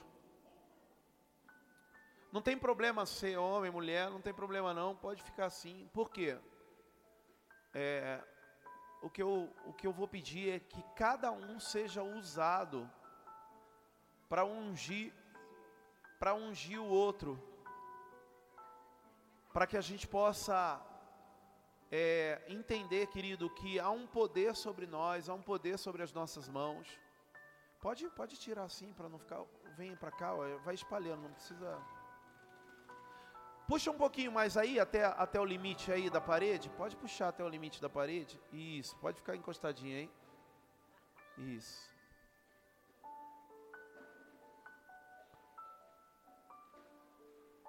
Amém. Eu vou chamar os pastores, só os pastores para a gente ficar aqui no meio. Que além, depois deles estarem ungindo um ao outro, nós vamos passar a mão ungindo, colocando a mão sobre cada um.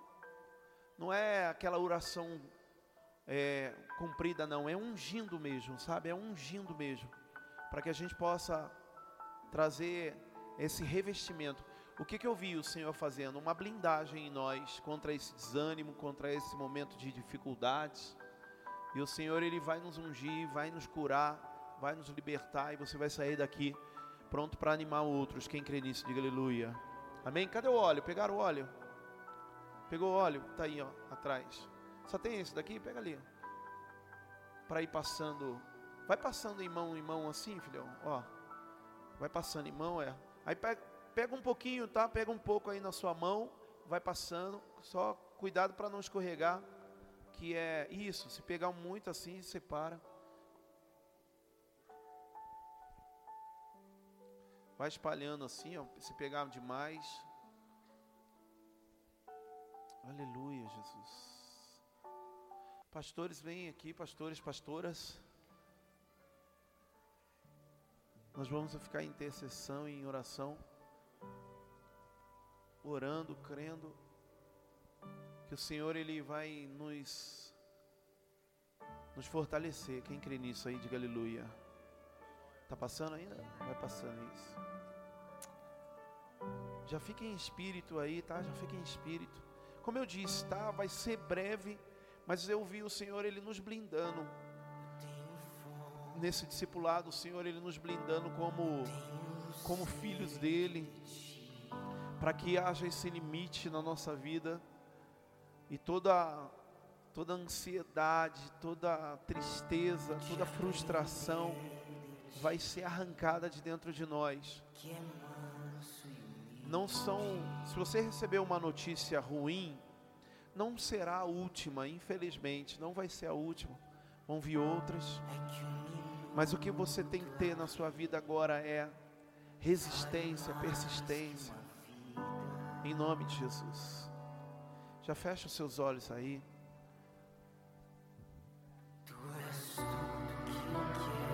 Antes você vai ficar assim espírito. E nós aqui no meio, com os pastores, vamos orando, decretando blindagem, cura. Depois nós vamos sair daqui e vocês um na frente do outro, vocês vão tocar o outro e vai liberar sobre a vida dele, sabe? Essa blindagem. Você vai orar por essa pessoa pedindo para quê? Para que você possa entender que há uma força dentro de você. Há um poder sobre a sua vida. Em nome de Jesus, Pai eterno. Senhor Deus, cremos, Senhor Deus, no teu poder, cremos na tua unção, Senhor, nessa noite. Deus, nós cremos, Senhor Deus, na tua blindagem, Senhor, sobre os teus filhos. Pai, revista, Senhor Deus, cada um deles. Que, Senhor Deus, a tua graça esteja, Senhor Deus, cobrindo-nos. Senhor, repreendo todo desânimo, frustração, Senhor Deus. Toda, todo espírito de derrota, Senhor, em nome de Jesus, Pai. Seja, Senhor Deus, arrancado da vida dos teus filhos agora. Senhor Deus, os anima, Senhor Deus, em nome de Jesus. Senhor Deus, que toda a frustração e dor, Pai, seja, Senhor Deus, tirada, porque o teu amor, Senhor Deus, esteja nos revestindo, Pai. Senhor, nos cubra, Senhor Deus. Coloca a tua vontade dentro de nós, Espírito Santo. Coloca a tua vontade, Senhor, sobre as nossas vidas. Pai eterno, Senhor Deus, nos fortaleça. Fortaleça os teus filhos, Senhor. Muitas vezes nós pensamos, Senhor Deus, mas tudo está dando errado. Mas, Senhor Deus, como foi dito, o que é dar errado? O que é dar errado? Porque, Senhor Deus, o, o certo, está certo, é, Senhor Deus, estar diante de Ti. E nós estamos, Senhor. Por isso, Senhor Deus, nos fortaleça, Pai. Ore a Lachúria Que Teu Espírito possa nos blindar, Senhor. Senhor Deus, quanta, quantas dores, Senhor Deus, sentimos, Senhor. Quantas mágoas, Senhor. Quantas coisas, Senhor Deus, queremos viver, Pai. Porém, Senhor Deus, não conseguimos. Mas declaramos que é a Tua vontade, Senhor. É a Tua vontade, Deus Arranca de nós, Senhor Deus. Arranca de nós, Senhor, a tristeza, a dor, a frustração, Pai. Porque, Senhor Deus, Tu és o nosso tesouro. E o tesouro está, Senhor, sobre os vasos de barro, Senhor. Nós que somos frágeis, Senhor, mas revestidos diante de Ti, Pai. Ora na Súria Darabate. Nos coloque seguros, Senhor. Nos coloque seguros, Senhor porque somos nada sem Ti, Pai. Não somos nada sem Ti. Vista-nos, Senhor, cubra-nos, Senhor, em nome de Jesus. Cubra nossas vidas, Senhor, em nome de Jesus. Pai eterno, que possamos, Senhor Deus, estar blindados, Senhor, diante de Ti. Em nome de Jesus, Pai. Queremos, Senhor Jesus, que o Senhor está no controle de tudo, Espírito Santo que nada sai do teu controle, Jesus. Senhor, toque nossos corações agora, Senhor. Que todo coração aflito agora, Senhor, desesperado, Senhor, contrito, Senhor. Receba a tua paz, Espírito Santo. ao ser tocado, receber as orações, Espírito Santo. Que a paz, assim como foi pregada aqui hoje, que excede todo entendimento, Senhor. Não é os nossos entendimentos humanos, Senhor, mas entendimento com o céu, Senhor. Nós cremos e confiamos, Senhor, na tua vontade. Mesmo, Senhor, bata o desespero, o desânimo, Senhor. Cremos, Espírito Santo, que o Senhor é aquele que não nos abandona, que não solta as nossas mãos, que independente dos dias, o Senhor é aquele que sempre esteve conosco, que segura, Senhor, em nossas mãos. Senhor, se hoje chegamos a esse lugar, Senhor Jesus, caído, Senhor, que venhamos ser a mão que vai levantar e seremos o Espírito Santo aquele que vai levantar. Senhor, nós queremos Espírito Santo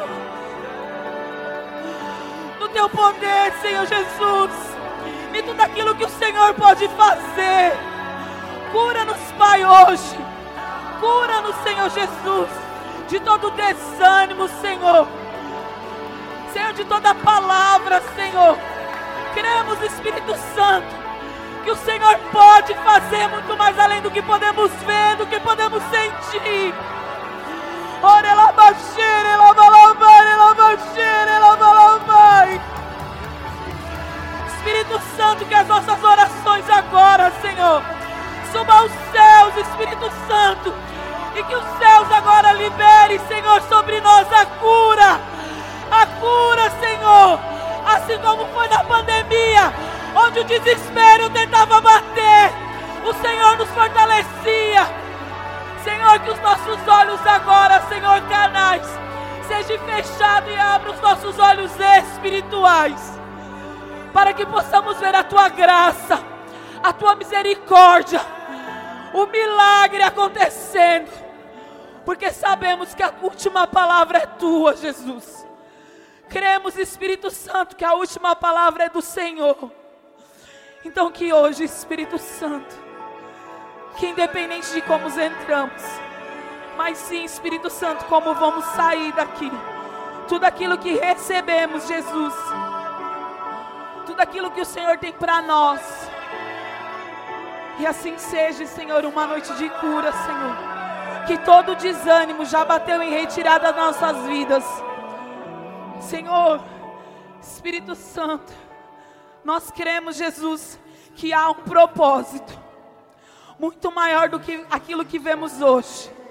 Que o teu propósito está estabelecido. Que nós vamos sim, Senhor, viver as tuas promessas, Jesus. Sim, Espírito Santo, nós cremos nesse novo tempo. Espírito Santo, que nós venhamos olhar agora, Senhor, para ti. Em nome de Jesus, Espírito Santo.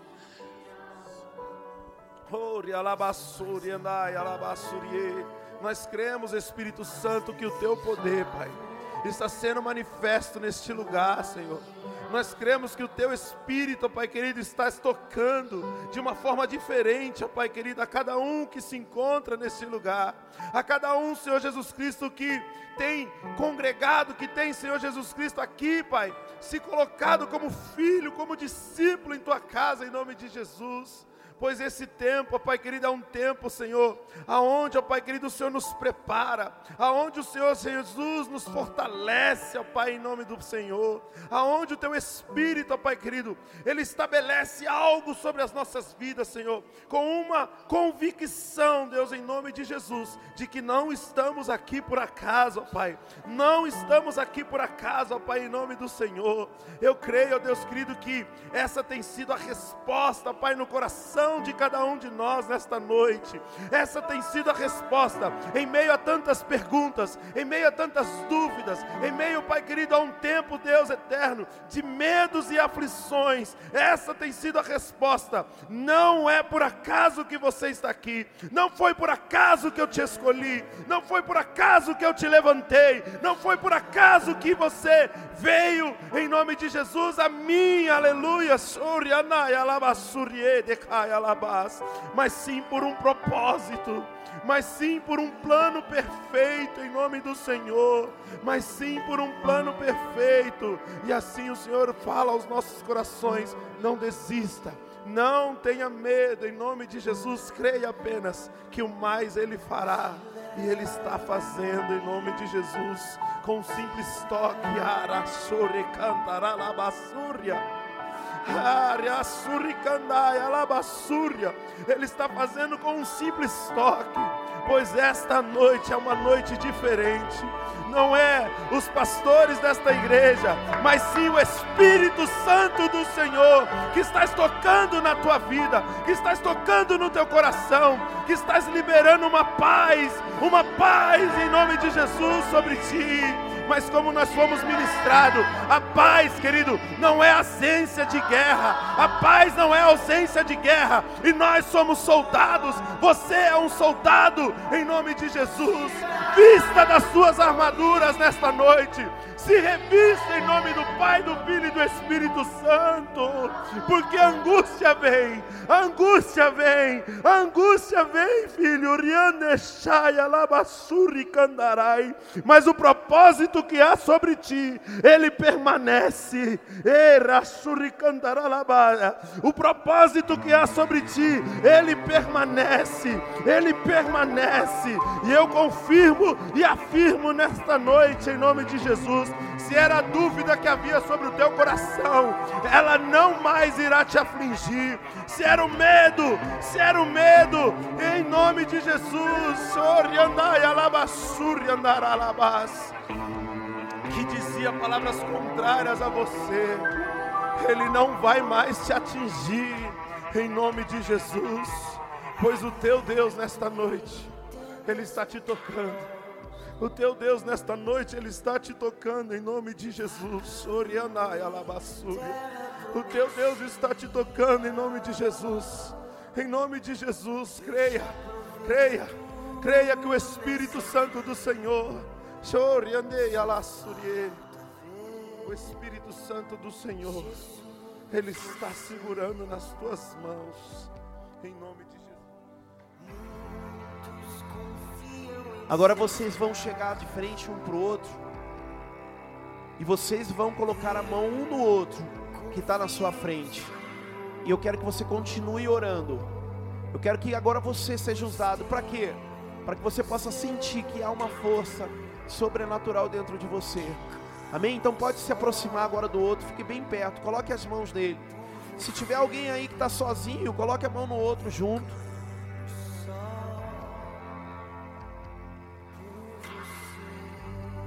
Novo tempo, Senhor, sobre este lugar, Jesus. Famílias serão impactadas, Senhor. Nessa noite, em nome de Jesus, nós declaramos, Senhor, uma nova estação sobre cada um neste lugar, Jesus.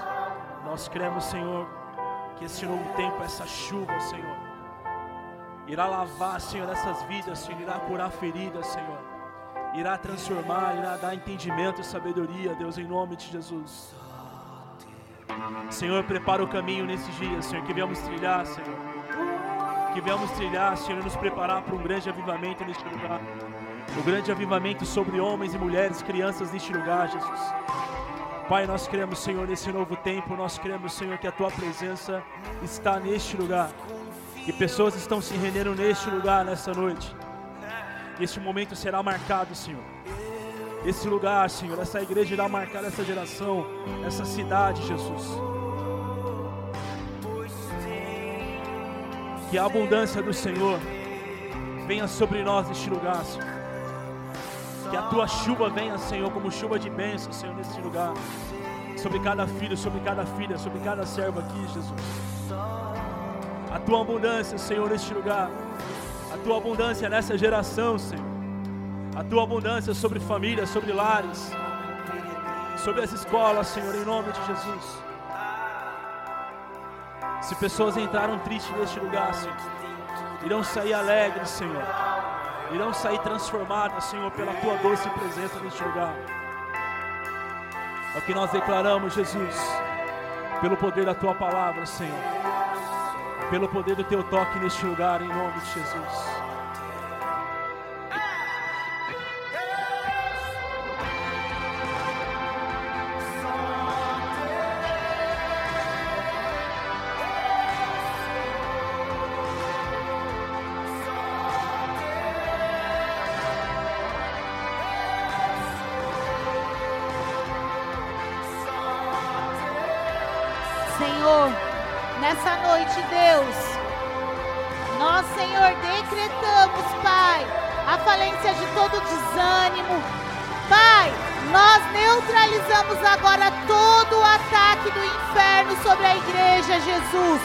Toda apostasia, que todo desânimo, Senhor, que toda tristeza venha cair por terra agora no nome do Senhor Jesus.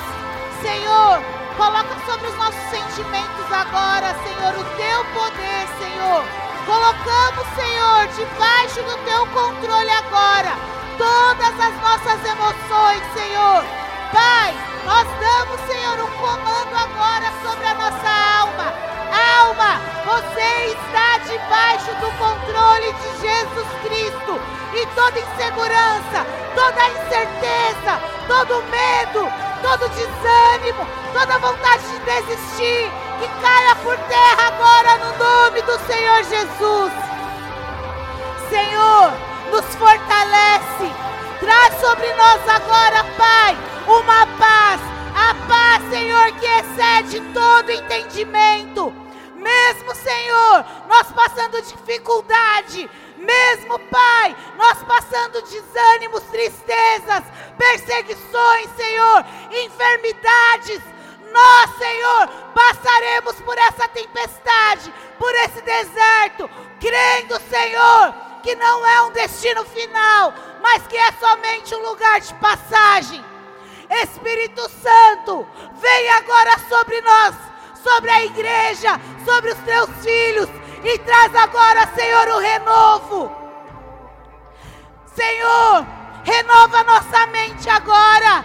Traz sobre nós agora a metanoia dos céus, a renovação da nossa mente, Pai. Senhor, que nós possamos, Senhor, estar ligado com os céus, estar ligado, Senhor, com o que o céu diz, com o que a palavra do Senhor diz sobre nós. Espírito Santo, que o renovo comece, Senhor, em nós. Que o renovo hoje começa, Senhor, na nossa mente, no nosso coração, nas nossas emoções, nas nossas atitudes, Espírito Santo. Senhor, que nessa noite agora o Senhor venha renovar as nossas armaduras espirituais, Espírito Santo. Que nós possamos receber nessa noite agora as armaduras de Efésios 6. Que o Senhor hoje venha trocar, Senhor, as nossas, Senhor, as nossas vestes de vergonha, de medo, por vestes de louvor. E troca, Senhor, as nossas armaduras agora. Nos prepara, Senhor, nos prepara, Senhor, para este tempo. Senhor, traz sobre nós agora o teu amor. Mesmo, Senhor. Mesmo, Pai. Que Satanás tenha tentado nos parar. Tenha tentado arrancar de nós o amor por ti, o amor pela palavra, o amor pela igreja que nessa noite o Senhor venha trazer sobre nós o teu amor, Senhor. Restaura, Senhor. Restaura, Senhor. Restaura agora os altares, Senhor. Que Satanás quebrou em nós. Que o nosso orgulho quebrou. Que o nosso medo quebrou. Restaura, Senhor. Altares em nós, altares do Senhor. Coloca, Senhor, agora em nós, Senhor, o teu amor. Pai, que o nosso amor por ti não se esfrie, mas que nessa noite o Senhor venha aquecer agora. Aquece agora. Espírito Santo, vem com teu fogo, vem com teu fogo, vem com teu fogo. e nos aquece. Sinta agora, sinta agora o fogo do Senhor consumindo agora. Sinta agora o fogo do Senhor consumindo agora. Tudo aquilo que tem te afastado de Jesus, tudo aquilo que tem te deixado muito humano agora, comece a sentir o fogo do Senhor agora te consumindo. Senhor, que os nossos olhos hoje possam estar, Senhor, fixados em Ti. Fixa agora, Senhor, os nossos olhos em Ti. Fixa agora, Senhor, os nossos olhos em Ti. Que nós não venhamos olhar para os lados, Senhor, mas que nós venhamos olhar para Ti. Senhor, se o nosso anseio pela eternidade se acabou, que hoje seja gerado, Senhor, na tua igreja, um anseio pela eternidade. Que você comece a ansiar agora pela eternidade. Comece a sentir agora um amor, um fogo, uma chama, algo acendendo dentro de você pela eternidade. Tudo isso é pouco para o que nós iremos viver na eternidade. Então comece agora a pedir para o Senhor te fortalecer.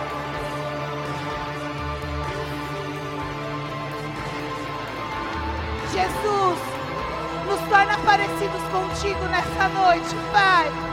Nos torna espirituais, Senhor. Tira toda a carnalidade de nós. Tira, Senhor, toda a carnalidade agora, Senhor. Pai, tira agora de nós todo olhar julgador, todo senso crítico agora, Pai. Que nessa noite nós possamos olhar, andar, viver em amor. Que nós possamos ser, Senhor, parecidos contigo nessa noite. Nos torna, Jesus, nos torna, Senhor, parecidos contigo nessa noite.